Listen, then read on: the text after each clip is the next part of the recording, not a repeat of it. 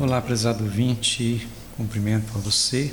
Estamos aí neste novo ano, 2021. Eu começo o programa desejando para você um ano cheio de graças, cheio de bênçãos, cheio de progresso, que a gente consiga neste ano superar principalmente essa questão da pandemia. E no dia de hoje, 3 de janeiro, na liturgia celebramos o domingo da Epifania do Senhor. É uma solenidade, é uma grande festa. Epifania, a palavra já diz, significa manifestação. Jesus que se manifesta para aqueles que foram ao seu encontro, para os pastores, para os reis magos, para todos que no tempo tiveram a oportunidade de conhecê-lo. E na história de Jesus ele vai aos poucos se manifestando. Então é dia da gente pensar no Cristo que nasceu no Natal, mas um Cristo que se torna presente na vida da sociedade. Tomavam seu cunhaque, o esquisinho de ocasião, cantei. A primeira leitura, Isaías, capítulo 60, do primeiro ao sexto. Apareceu sobre ti a glória do Senhor.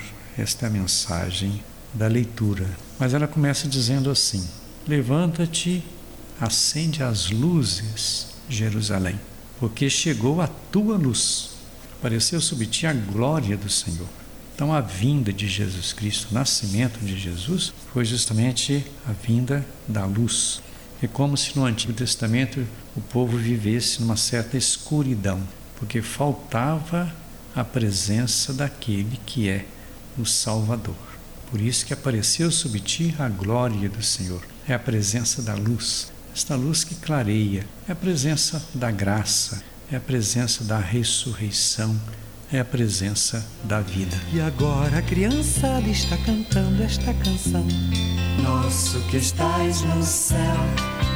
Depois, na segunda leitura, carta de Paulo aos Efésios, capítulo 3, do segundo até o sexto, que pode ser resumido assim: Agora foi-nos revelado que os pagãos são coerdeiros das promessas.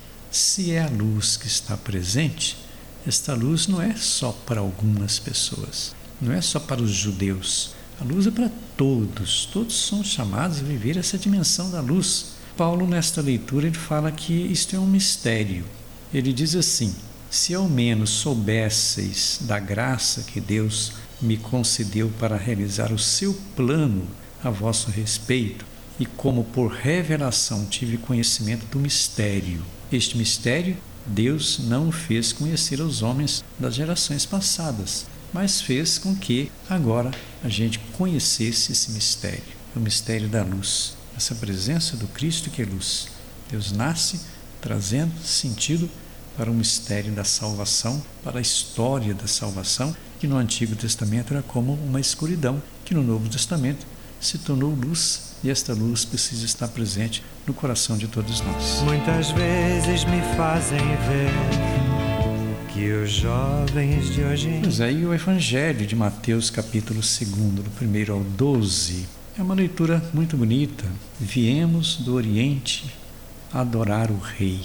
É aquela leitura que fala da presença dos reis magos. Eram pagãos, mas guiados por uma estrela vieram até Belém, passando por Jerusalém, tendo um encontro com o rei Herodes, perguntaram ao rei Herodes onde nasceu o rei que estava previsto. Herodes não sabia, que Herodes não tinha contato com a palavra de Deus. E com isso, então, não sabia que ele ia nascer em Belém, nas periferias ali da cidade de Jerusalém. E Herodes, então, recomendou eles indo à frente e se encontrasse mesmo este menino, que viesse avisar para ele, porque também ele queria adorá-lo. Mas na verdade, Herodes queria eliminá-lo, porque quem era o rei era ele, Herodes.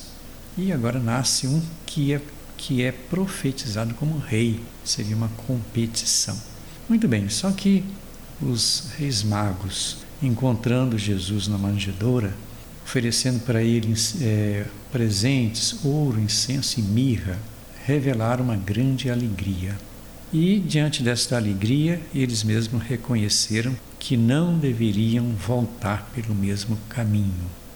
não deveriam voltar por Jerusalém no encontro com Herodes. Simplesmente foram por outro caminho para dizer que a gente tem que defender a luz, não querer a morte da luz, apagar a luz.